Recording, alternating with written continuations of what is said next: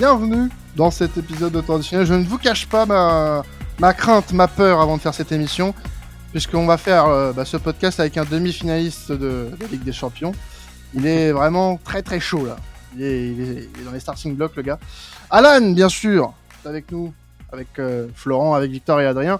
Déjà, bon, je vais prendre de tes nouvelles, Alan. Est-ce que le, pouls, la tension cardiaque est redescendue un petit peu? Bah écoute, euh, enfin, vous- on, en parlait en off tout à l'heure. euh, C'est vrai que j'ai- un peu perdu ma voix tellement que j'ai crié, euh, j'ai vraiment hurlé. J'ai un peu la voix la, la Patrick Bruel, là, donc euh, c'est un peu c'est un peu spécial. Mais euh, ouais, euh, franchement, euh, ça fait ça fait du bien. hein. Depuis euh, depuis 2007 qu'on n'avait pas atteint ce stade. J'avais 13 ans, donc j'étais j'étais tout jeune, donc euh, ça fait ça fait forcément très plaisir. Eh ben écoute, euh, on est très heureux pour toi hein, que tu puisses vivre ce genre d'émotion. Et puis bah voilà. De Mm. toute façon, on a vu euh, une petite preview sur tes sur tes réseaux, sur- notamment sur tes stories Snapchat. Donc euh, voilà, On- Ah. on, savait que tu avais très bien vécu cette cette ce quart de finale face au Napoli. On va parler justement du Napoli. Quelle transition toute trouvée. Je suis un un, homme de médias, bien évidemment. Euh, la Juve qui reçoit le Napoli, donc euh, une Juve qui a été défaite euh, de manière surprenante hein, face à Sassuolo, qui est une des équipes qui marche le mieux euh, ces derniers temps en Serie A, euh, qui va accueillir bah, une, une équipe du Napoli qui est très euh, enclin au doute, même si bon en Serie A on peut s'estimer que c'est quasiment fait. Euh, mais avant peut-être de parler du match, un petit point actu sur la Juve, puisqu'on a appris ça pendant l'enregistrement. Euh, il y a eu une décision par rapport aux 15 points euh, de retrait de la Juve euh, du comité euh, olympique italien si je ne m'abuse, hein, c'est ça, euh, qui a décidé de suspendre en fait le retrait de 15 points, ce qui ferait que bah, la Juve retrouverait la troisième place de Serie A.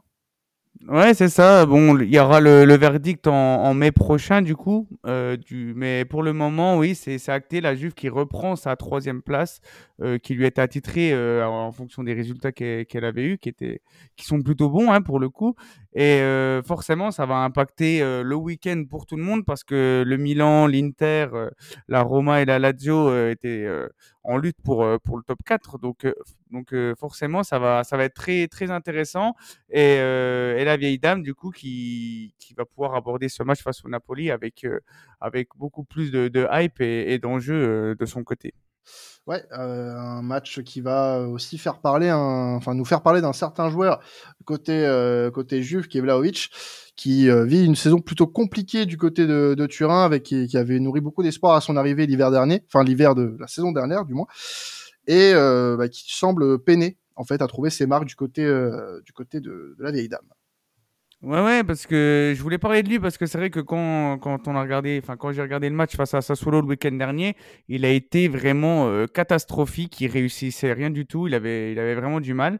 Euh, et du coup, euh, il y a beaucoup de joueurs qui, qui, qui déçoivent un peu à la Juve entre Paredes et, Vlahovic. Mais c'est vrai que le l'attaquant euh, de, de la Juve, il est, il, il est en galère tout simplement. Son, son dernier but en championnat, il remonte au, au 7 février, donc ça, ça fait plus de deux mois, hein, et il a inscrit que 8 buts cette saison.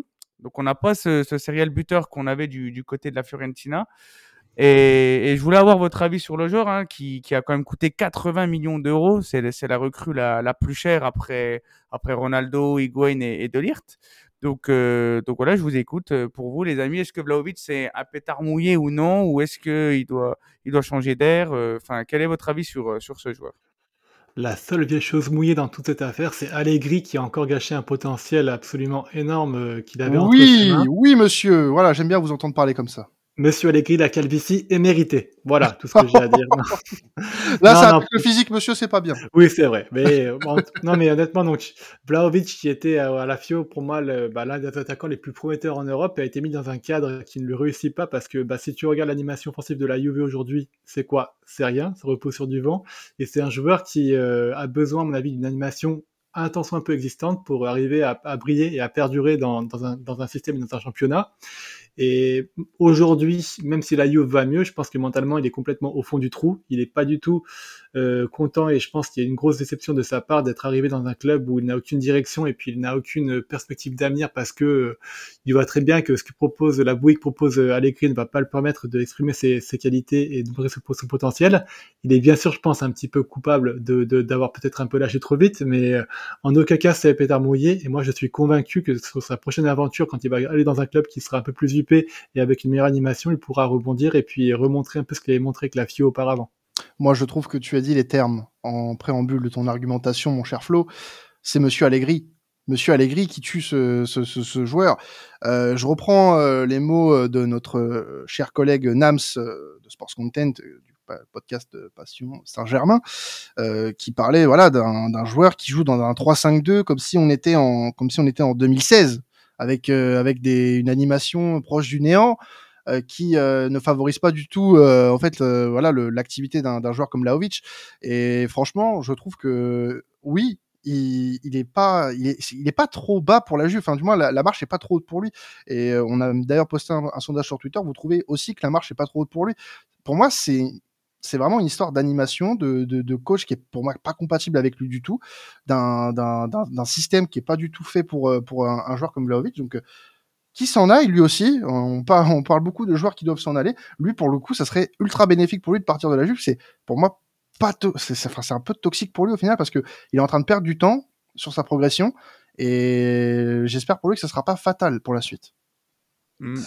Euh, c'est un, un excellent joueur et je suis euh, absolument d'accord avec tout ce, que, tout ce que vous dites. Maintenant, j'aimerais bien aussi que, euh, malgré, qu'il prouve que malgré une animation offensive proche du néant de la part d'Allegri, malgré la pression de la Juve, le manque d'organisation, etc., moi, quand même, je me dis qu'il a les capacités pour mettre plus de 8 buts et qu'il est quand même, il doit élever légèrement tout de même ses standards.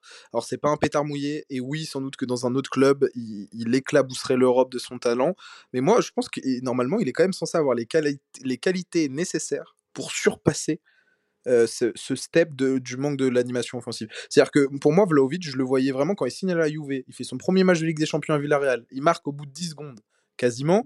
Je me dis, ah là, vraiment, déjà qu'avec la Fiole, il était impressionnant. Si en plus, direct, il prend la mesure de ce qu'est la Juve, direct, il prend la mesure de ce qu'est le numéro 9 à la Juve, en tout cas, ce qu'il est, censé représenter, je me suis dit, là, on, on tient peut-être vraiment un phénomène. J'espère qu'il a toujours ce côté phénomène et qu'il ira plus haut que, encore que ce qui n'a le potentiel affiché actuellement. Mais pour ça, je pense que dans un, même dans un environnement hostile comme la Juve actuellement, et ce fameux 3-5-2 qui vous l'avez très bien dit, waouh, mais mec, t'as Vlaovic dans ton équipe laisse-le prendre un peu la profondeur, essaye de mettre un joueur créatif à ses côtés dans, dans un 3-5-2 et par Cadius Milik, et un joueur un, temps soit peu quand même, euh, pas non plus comme André Di Maria qui n'a rien à faire sur une ligne offensive, qui descend énormément pour venir créer, etc. Oui, les choix de joueurs sont catastrophiques à côté de Vlaovic. J'en attendais énormément de son association avec Federico Chiesa, euh, voilà. Mais tout de même, individuellement, je pense que il a lâché un peu trop vite l'affaire et qu'il reste, un, il, il, il est un peu décevant tout de même, il arrive à être un peu décevant. Et ça, si c'est vraiment le crack mondial comme annoncé, hmm, euh, donne-moi en plus tout de même. Mmh, ouais, c'est vrai qu'à la Fiorentina, avec les Chiesa, les Ribéry, les, Nico Gonzalez ou les, les Bonaventura, ça combinait beaucoup mieux. Et euh, il y avait un 4-3-3 beaucoup plus intéressant, ou un 4-2-3-1, ça, ça, dépendait du schéma de jeu. Mais ouais, je suis d'accord avec ce que vous avez dit. Il doit faire mieux, mais en même temps, il est, il est pas du tout aidé, le, le pauvre, le pauvre Douzane. Quand tu lui mets Milik dans les pattes en même temps, c'est pas facile non plus. Hein. Euh, côté, côté Napoli, côté Napoli, on a eu une élimination qui a fait mal en Ligue des Champions face au Milan une élimination qui n'a pas fait mal du tout à Alan. Euh, mais on parle, voilà, forcément d'un, on remet en question un petit peu bah, la gestion de Spalletti sur ce, sur ce, cette double confrontation. Oui, ouais, ça, ça a échappé à personne. Hein. Le Napoli, longtemps dans les débats comme euh, étant la meilleure équipe d'Europe, a chuté en quart face à l'AC Milan en Ligue des Champions. Que c'est triste, hein, mais, mais, bon, c'est comme ça. Je n'y crois pas une seconde. Moi, j'achète pas. Ça. voilà. Et forcément, c'est une élimination, une élimination pardon, qui, qui fait mal parce qu'ils étaient favoris et ils avaient euh, le match retour à la maison, etc. Donc, euh, franchement, ils avaient, ils avaient les armes pour aller en finale et du coup, ça met un peu de déception euh, dans, dans leur euh, saison qui est, immense en Serie A. Et cependant, ça fait, ça fait quand même un petit moment qu'on les sent moins souverains, les Napolitains, moins forts. Et ça, c'est depuis justement la gifle face au Milan, euh, le, le 4-0 euh, à la maison. Et en plus, ils ont eu voilà cette victoire poussive face à Lecce 2 buts à 1 où ils ont vraiment galéré. Et ils ont euh, fait match nul le week-end dernier face à un tout petit Las Vérone. Donc voilà, les, les raisons et, les causes, elles sont, elles sont nombreuses. Je dirais déjà qu'il y a le, le turnover de Spalletti, la fatigue mentale qui est très présente. Et ce qui en témoigne, hein, c'est que c'est ils ont tenté 31 occasions, ils ont mis que un but sur leurs 31 tentatives. Donc euh, on sent vraiment qu'ils sont, qu'ils commencent un peu à être usés. Euh, et du coup, euh, maintenant, euh, si on fait le point sur sur les deux équipes, c'est vrai que c'est deux équipes qui, ont du coup des, ambitions opposées et du coup ça va donner un match exceptionnel ce week-end parce que voilà c'est le nord contre le sud de l'Italie, c'est toujours des matchs assez spectaculaires. Et en parlant de, matchs spectaculaires, on va faire un petit prono sur cette rencontre quand même avant de passer au sujet suivant. Je vais commencer avec une victoire du Napoli pour moi. Je pense qu'ils vont se reconcentrer à fond sur la fin de saison en, championnat et assurer le coup pour le titre qui euh, devrait pas leur échapper en toute logique.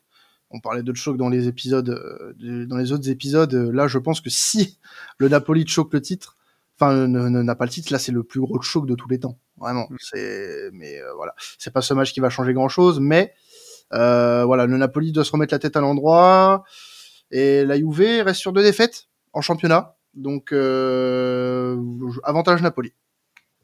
Ouais, 3 victoires, 3-0 pour Naples. On n'en parle plus, c'est réglé. Basta. c'est clair, c'est concis. Mm. Non, mais c'est vrai que c'est une rivalité qui, qui, est vraiment intéressante en plus. Hein. Je ne l'ai peut-être pas assez teasé, mais c'est vraiment un gros, gros choc. C'est une rivalité culturelle, c'est une rivalité historique qui date du, du 19e siècle. Hein. Donc c'est assez, euh, assez fou comme, euh, comme, euh, comme rencontre. Hein. déjà dans les années 80, tu avais, avais Maradona et Platini, etc. Tu as eu l'embrouille avec Higuain qui, qui fait les deux clubs, les déboires dans les stades. Donc c'est vraiment un match à part en Italie et franchement, c'est un match à ne manquer sous aucun prétexte. Et un autre. Oui, et pour finir, un petit, euh, un petit match nul, voilà, un petit 2-2. Ça, ça, ça, pue le match nul. Hein. Ça pue quand même le match nul, euh, cette histoire. Euh, après, le Napoli, moi, pour revenir à ce que, ce, que, ce que disait Alan 30 secondes, c'est vrai que pour moi, le Milan était le pire tirage pour Naples. parce que ça me rappelle un peu le Chelsea 2005 euh, qui, euh, qui tue la première ligue, qui a quasiment 30 points d'avance. Et il y a Liverpool, ils se prennent Liverpool en quart ou demi-finale de Ligue des Champions et ils se font éliminer par, euh, par ce Liverpool. c'est ces équipes qui lead le championnat, qui se font, qui en Ligue des Champions, c'est tellement un autre prisme, enfin c'est tellement une d'autres attentes, d'autres d'autres pressions que c'est compliqué pour ces équipes-là. Mais Naples va, va je sens bien, ouais, le bon vieux match nul, Allegri, Allegri le GOAT, et puis ça va, ça va le faire quoi. Eh ben écoutez, on va parler d'un autre match qui va sentir très bon puisque c'est l'Atalanta qui va recevoir la Roma euh, dans une course à l'Europe qui bat son plein aussi en Italie. Euh, euh, on va commencer avec l'Atalanta qui fait une deuxième partie de saison un peu en dents de scie quand même. Ouais, et Atalanta qui déçoit en cette deuxième partie de saison. Sur les dix derniers matchs, c'est seulement trois victoires, deux nuls et cinq défaites. Donc c'est pas assez pour une équipe euh, prétendante à l'Europe. Ils sont complètement décrochés là pour le coup de la course à la Ligue des Champions et c'est vraiment dommage hein, parce que Gasperini euh, avait je trouve euh, réussi à bien renouveler son équipe et sa façon de jouer. Mais c'est vrai qu'entre l'infirmerie et certains joueurs méconnaissables comme comme Zapata, comme Muriel ou, ou même Jérémy Boga, qui on se rend compte qu'ils n'ont pas forcément le rendement escompté et tu galères à avec euh, voilà aussi un Lookman qui, qui, a passé un peu de temps à l'infirmerie, pardon, qui était l'un de leurs meilleurs joueurs. Et, et, voilà, ils vont affronter l'aroma de Mourinho qui elle pour le coup est, très en forme sur les trois derniers matchs, euh, trois victoires, c'est simple, avec sept buts marqués et zéro but encaissé. Donc ils sont encore en lice en plus pour l'Europa League, euh, donc ils, vont tout faire pour être en, en Ligue des Champions la saison prochaine et c'est bien parti. C'est bien parti et on va aussi euh, du coup faire un petit focus sur un joueur de la Roma, ce, bon vieux euh, Lorenzo Pellegrini qui euh, bah, vient de passer un, cap. Mmh. Ouais, c'est ça. Lorenzo Pellegrini, un joueur cadre de la Roma, hein, on le connaît bien, très attaché à la ville, très attaché au club.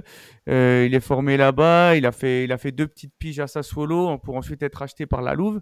Et le week-end dernier, comme tu le dis, Quentin, il a passé la cap des, le cap des 100 matchs avec le brassard de capitaine. Euh, donc, il est sous contrat jusqu'en 2026. C'est, moi, je trouve qu'il a tout pour faire partie des, des, grandes légendes du club comme Totti, De Rossi, euh, Tomasi, Perrotta, etc. Et je voulais avoir votre avis sur un, voilà, un petit débat sur, euh, sur ces joueurs qui restent fidèles à leur club toute leur carrière. On sait qu'aujourd'hui, ça tend à disparaître. Mais est-ce que vous, êtes encore sensible à ça ou est-ce que vous comprenez les joueurs qui, qui, veulent du, qui veulent tout de suite changer de club, euh, etc. Ça dépend des aspirations de chacun, après, je pense. T'en as qui euh, vont être axés sur la fidélité. Après, ça fait très, euh, très old school quand même de, ce, genre de pratique. C'est vrai qu'on n'en voit plus beaucoup mais il en faut. Il en faut dans le football. Il faut un peu de tout, euh, des, joueurs qui sont fidèles. Alors parfois, euh, il y en a qui diront que c'est par euh, manque de ouais, de talent ou d'opportunité, d'ambition. Euh, D'autres diront que bah ouais, c'est un peu la, la, la beauté de, de, du football, de, de, la fidélité pour son club. Donc moi, euh, moi je, je, comprends, je peux comprendre, euh, même si euh, je pense qu'un Pellegrini dans un autre club que la Roma, un club un peu plus huppé, ça peut peut-être matcher. Euh, que ce soit, enfin peut-être dans un club voilà en Italie qui, qui, qui a de plus grosses ambitions et de plus gros moyens euh, peut-être pour lui permettre euh, d'avoir de plus gros trophées à son palmarès, par exemple.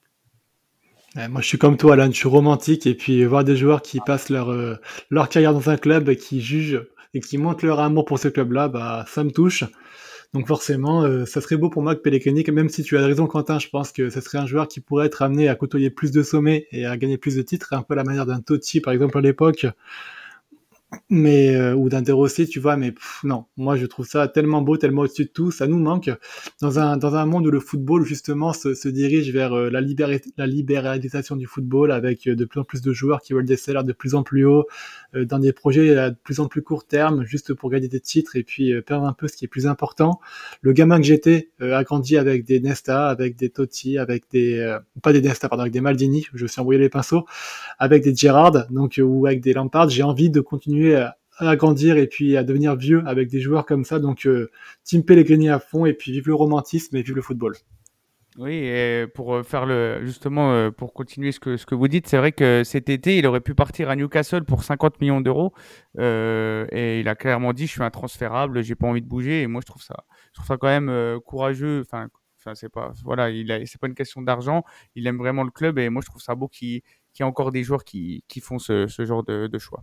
En parallèle, il y a un joueur qui risque de pas rester longtemps là où il est, c'est Romelu Lukaku euh, du côté de l'Inter Milan, qui est en prêt, on le rappelle, sans option d'achat du côté de, de, de, de l'Inter, prêté par les Blues de, Chelsea, euh, qui ne sera pas conservé, qui retournera très certainement à Londres. Alors pour combien de temps, on ne sait pas, mais en tout cas, il ne restera pas du côté euh, de l'Inter Milan. Euh, donc, euh, on va parler un petit peu de son bilan et surtout euh, se projeter pour la saison prochaine côté, côté Inter. Ouais, c'est ça. On, en a déjà parlé cette saison chez ton additionnel, hein, du, du qui, qui répondait pas aux attentes. Et du coup, devrait dire bye bye à l'Inter. Donc euh, voilà, il a, l'Inter a décidé de pas conserver le, joueur belge à l'issue de la saison. Euh, D'une part parce que le coût est super élevé. Et en plus parce qu'il aura rien apporté cette saison à part, euh, part des blessures, etc. Euh, même, même si Inzaghi sera plus en pause, dans tous les cas, le nouvel entraîneur, euh, je pense qu'il voudra se positionner sur un autre joueur. Euh, surtout que Dzeko a 37 ans hein, et que son contrat se termine lui aussi dans deux mois. Donc du coup, je voulais vous voilà euh, faire un petit débat pour savoir sur quel joueur l'Inter devrait s'avancer pour être déjà d'une part être en, en, en, osmose avec Lotaro Martinez qui est vraiment pour le coup lui indéboulonnable en attaque. Donc la Gazzetta a avancé déjà des noms. On parle de, Roberto Firmino, on parle de, Matteo Retegui, la petite pépite italienne, de Marcus Thuram, de Loïs Openda. Donc euh, pour vous les gars, vous pensez euh, pour quel euh, joueur l'Inter devrait se positionner et, pour quel, joueur, quel joueur aurait, aurait bon vent d'aller à l'Inter? Ouais, Marcus Thuram, c'est intéressant. Firmino, je ne suis pas beaucoup fan du tout, puisque déjà son profil, à mon avis, n'est pas compatible avec un Lautaro Martinez, ou alors ça saute pas aux yeux, et puis il est en fin de, en fin de carrière. Il y a un joueur qui n'est pas cité, et pourtant qui a un avenir assez incertain, et qui, à mon avis, ferait beaucoup bon ménage avec Martinez, c'est euh, Balogun. Balogun, qui, à mon avis, est, est très jeune, a beaucoup de potentiel, a un jeu qui est assez physique et qui complète beaucoup celui de, de Martinez. Et moi, j'aimerais bien le voir là-bas. Tu vois, ça pourrait être sympathique à voir s'il ne continue pas avec Arsenal. Sinon, ouais, je pense qu'à Marcus Thuram, ça pourrait être sympathique aussi. Il faut dans tous les cas que l'Inter se concentre sur des profils qui sont jeunes, qui ont de l'avenir et qui euh, soient compatibles avec Martinez. Sinon, ils seront dans le mur. On a entendu le nom de Loïs Openda. J'ai envie de vous dire, pourquoi pas pourquoi pas. Euh, après, je sais que euh, de, de, de, sources sûres, euh, le, Belge, lui, voudrait peut-être potentiellement rester du côté du RC Lens euh, si euh, qualification en, Ligue des Champions. Après, je pense qu'il a tout à fait la, la, capacité de pouvoir évoluer un cran plus haut. Quand je parle d'un cran plus haut, c'est voilà, dans, dans, dans, échelon plus élevé que, le Racing Club de Lens. mais les noms annoncés, en fait, donnent envie donne envie parce que on a, euh, alors à part Firmino, mais on a de la jeunesse, on a, on a des, du, du joueur de talent qui pourrait très bien compenser les départs de Dzeko et de Lukaku. Et euh, voilà, tourner autour d'un, d'un, Lautaro Martinez qui, euh, euh, on l'espère, lui fera une belle fin de saison puisqu'il a marqué là euh, lors du, du, match retour face au Benfica.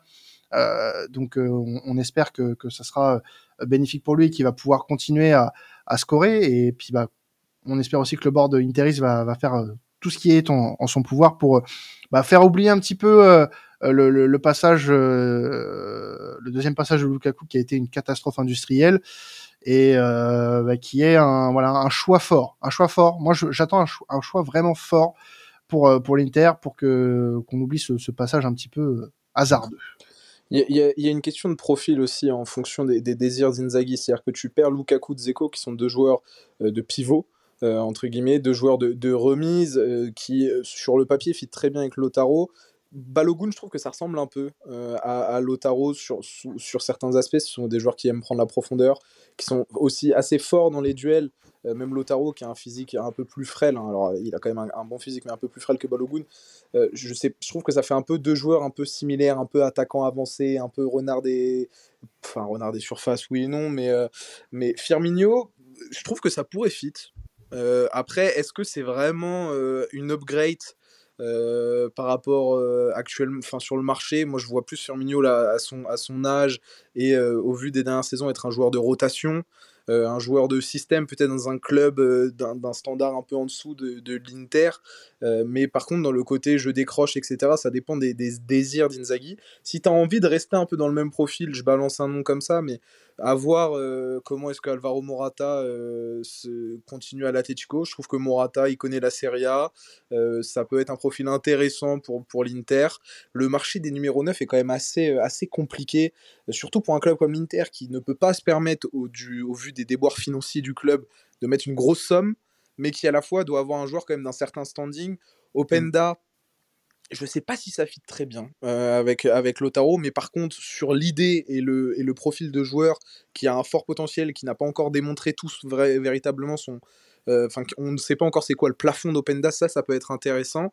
Euh, y a, y a, y a, c'est un chantier, c'est un chantier, mais si tu as envie de remplacer numériquement Zeko Lukaku par un profil un peu joueur pivot, il y, en a pas 20 000 sur le marché. Je pense à Morata, mais c'est un peu ce genre de profil. Weghorst, Manchester United, à voir ce que, ce que tu peux faire. Si vraiment tu restes dans le profil à la Dzeko et, un peu à la Lukaku. Euh, mais sinon, un joueur qui décroche un peu comme Firmino, euh, je trouve pas ça euh, inintéressant. Ouais, moi aussi, je pensais euh, ouais, aussi à, à des joueurs euh, que j'avais en tête. Je pensais à celui qui, qui est en train de flopper à West Ham, euh, Skamaka, qui pourrait, si, qui pourrait revenir. Après, est-ce que ça, est-ce que ça marcherait Ça, je sais pas. Dans le profil, oui. Dans le ouais, profil, ouais, dans le profil, ouais. Après, c'est vrai qu'il a, il sort vraiment d'une, d'une mauvaise saison pour le coup. C'est dur. Hein. Mmh. Après, t'as... Enfin, lui, il doit être très très cher, je pense. Il aura peut-être plus d'ambition, mais le, le Lillois Jonathan David aussi, qui, qui peut être, qui moi je trouve très très bon, qui peut, euh, voilà, qui peut, qui pourrait s'adapter. Je pense que ça pourrait matcher avec euh, avec Lautaro. Après, euh, bien, on a, il y a un truc qu'on n'a pas évoqué aussi. Il faut, faut, impérativement que la, que l'Inter se qualifie en Ligue des Champions aussi pour espérer avoir un, quand même un, un attaquant de renom associé à Lautaro Martinez. Ils sont en demi-finale de, de, Ligue des Champions, donc euh, tout est permis. Ils peuvent aussi passer par la voie, la voie royale de la, la Ligue des Champions pour espérer être, être européen, enfin dans le top 4 la saison prochaine. Donc à voir, mais en tout cas, euh, moi j'ai hâte de voir qui ça sera, euh, qui sera le, le, le compère de, de Lautaro l'année prochaine, parce que oui, comme on l'a dit, euh, Lukaku, c'est sûr à, à 99,9% que ça sera pas lui euh, la saison prochaine. Et on parlait justement d'un demi-finaliste de Ligue des Champions. On reste à Milan pour parler d'un autre demi-finaliste de Ligue des Champions, pour le plus grand bonheur d'Alan, euh, Ouais. l'AC Milan. Et on va parler d'Olivier Giroud, qui a prolongé son bail avec euh, avec les Rossoneri jusqu'en juin 2024. Ça y est, c'est désormais officiel. Le Français qui fait une très bonne saison, euh, une nouvelle fois du côté de, Milan, qui est un, des, piliers de cette équipe. C'est un rayon de soleil, euh, Giroud. Je suis content de parler de cette, euh, bonne nouvelle, hein, tant pour moi que pour les, amateurs du calcio, parce que en Italie, on aime beaucoup euh, ces papis qui font de la résistance, etc. Et c'est vrai que Giroud, en Italie, il est vraiment très, très, très apprécié là-bas, beaucoup plus qu'en France, par exemple. Euh, et donc, du coup, oui, il a, il a signé en, en milieu de semaine là son contrat d'un an supplémentaire. Et c'est une très bonne chose hein, parce qu'il est respecté dans ce vestiaire, il est écouté, c'est un professionnel hors pair qui est encensé de, de tous les, les grands noms du, du Milan. Et du coup, euh, voilà, je me suis dit que pour montrer mon amour à Giroud, j'aurais bien aimé euh, chanter ou faire un petit alexandrin pour, pour notre Giroud. Je vais essayer d'improviser tout ça. J'espère que vous allez m'applaudir à, à la fin de ma prestation, mais je tenais vraiment à remercier Giroud pour tout ce qu'il fait euh, à Milan depuis son arrivée. J'ai très peur. C'est euh, nous, nous on n'était rien et voilà qu'aujourd'hui tu as prolongé pour encore nous éblouir. Je t'aime à mourir. Tu as brisé la malédiction du numéro 9. Je te suis plus fidèle à toi qu'à ma meuf. Je t'aime à mourir. Giroud. Allez, j'applaudis. Allez, j'applaudis, moi. Oh, oh là là, incroyable, incroyable. J'espère qu'Adrien pourra m'accompagner à la guitare le prochain coup. Je sais qu'il a. Mais oui, mais genre, en, en- si tu m'avais dit le morceau, j'aurais pu, je pense. euh, Ah ah, bon? Ah, mais Attends. j'ai- ah, je pleure. Ah, ça là là. Ah, c'est beau. Oh, ça fait dur de terminer cette émission. Non, mais plus- par contre, plus sérieusement, euh, avant de vous laisser la parole sur le sujet, je tenais à dire que c'est bien qu'il prolonge, mais que néanmoins, il faut que le board fasse le nécessaire pour avoir un, un autre attaquant aussi la saison prochaine. Parce que Giroud, il pourra pas faire une saison complète de plus comme ça avec des doublures comme Zlatan ou Origi.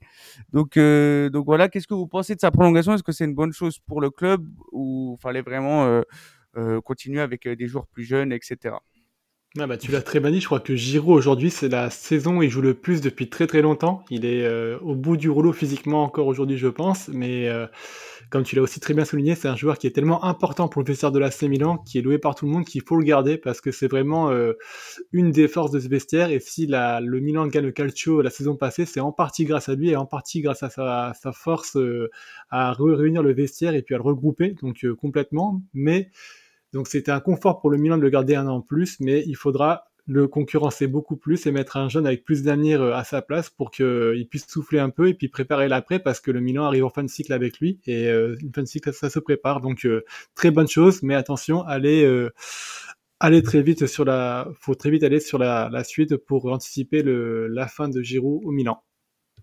Ouais, moi je, je, pense que c'est une très bonne chose de l'avoir conservé. Euh, déjà premièrement parce que tu fais confiance un joueur qui est décisif, qui euh, vraiment est important dans les grandes les grands rendez-vous. Et, c'est souvent le cas en fait avec, Oli- avec Olivier Giroud. On a tendance à, un peu l'oublier ça. Que Olivier Giroud sur les dernières saisons, c'est quelqu'un qui euh, bah, t'apporte euh, entre guillemets de la sérénité dans des dans des rendez-vous comme celui-ci. Euh, il marque encore en, dans un quart de finale retour de Ligue des Champions. Il est il est précieux. Il est précieux parce que en plus c'est quelqu'un qui doute rarement. Il, il rate un penalty dans ce match quand même. Il rate un penalty et euh, je crois 10-15 minutes plus tard, bon, un énorme tapine, mais il marque. Il est bien positionné. Il est bien positionné et euh, entre temps il, avait même une, une autre occasion. Donc euh, c'est un joueur ultra important pour le Milan. Et honnêtement, j'ai hâte de voir avec qui ils vont l'associer la saison prochaine, parce que tu vas avoir aussi des questions qui vont se poser sur les départs côté milanais, euh, des joueurs comme Léao. Tu sais pas si ça va rester, même si ça parle d'une prolongation, euh, on n'est jamais très certain avec lui. Euh, voilà, c'est ça, ça traîne beaucoup, donc on, on peut on peut pas être dans la certitude avec euh, avec le portugais. Euh, et puis même, je trouve que alors Milan peut aller chercher avec des champions sans souci pour moi. Euh, Il y a des chances qu'ils puissent l'avoir et honnêtement en demi-finale, oui, tout le monde a sa chance maintenant. Mais euh, mais pour la saison prochaine, s'ils veulent reconquérir pour moi le Scudetto, il va falloir un peu densifier ce, ce secteur offensif qui pour moi a été vraiment euh, le talon d'Achille du Milan euh, cette saison. Il Bah, faudrait euh, que t'ailles chercher. euh, Moi, j'irais bien chercher le petit jeune de l'Atalanta, Olmund. là. O- Je sais Højlund, pas ouais, si le, danois, ouais. Je sais pas si je le prononce bien, mais euh, je trouve que ça serait l'occasion pour lui de travailler avec Olivier Giroud tous les jours à l'entraînement. Je pense que c'est pas trop mal pour, pour, pour commencer dans un grand club. Ça, il aurait un peu moins de pression parce qu'il y aurait toujours Olivier Giroud dans les parages pour sauver le Milan euh, une ou deux fois la saison prochaine.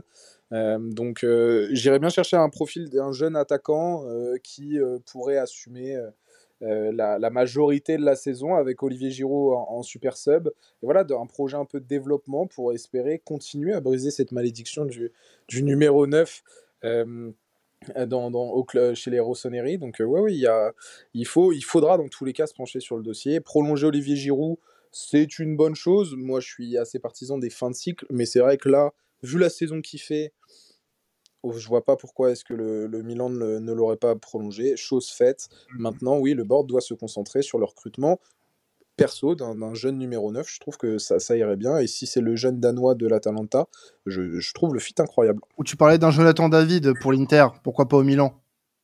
Mm. mais tu changes drastiquement de profil. Hein. Oui, Par mais, mais là, pour le coup, pour moi, c'est complémentaire avec un Olivier Giroud, totalement. Tu peux le faire jouer avec lui. hein. Ah, tu veux faire jouer les deux ensemble? Ah, pour moi, tu peux. Oh, Mais Pioli, il est pas très, il est pas très euh, partisan de l'attaque à deux. Hein. Eh, mais qui, qui te dit que Pioli va rester déjà? Euh, bah, non, mais et, je pense que euh, non, mais en fonction aussi des, des aptitudes et de ce que veut mettre en place Pioli ou si départ de Pioli ou autre pour euh, X ou Y raison, Jonathan David est forcément quelqu'un dont tu dois avoir sur les tablettes actuellement, de par ses envies de départ, de par son prix qui peut rentrer dans certains standards si tu cherches un neuf titulaire et que tu es le Milan AC. Oui, c'est carrément. Eh ben écoutez, de toute façon, on verra ce que ça donnera au niveau euh, côté mercato et puis on est très content pour Olivier Giroud euh, qui euh, qui prolonge son bail du côté du Milan. Et puis bah j'espère que vous avez été aussi très content d'écouter cet épisode Serie A étonnant. pour pas dire autre chose. Merci à vous hein, de, continuer à nous à nous écouter chaque semaine. Vous pouvez continuer à nous écouter avec la Bundes, la Liga et euh, la Première Ligue comme chaque semaine sur Traditionnel sur votre plateforme préférée. On se retrouve la semaine prochaine pour un nouvel épisode Serie A. C'était Traditionnel. Passez un excellent week-end de football. Ciao tout le monde.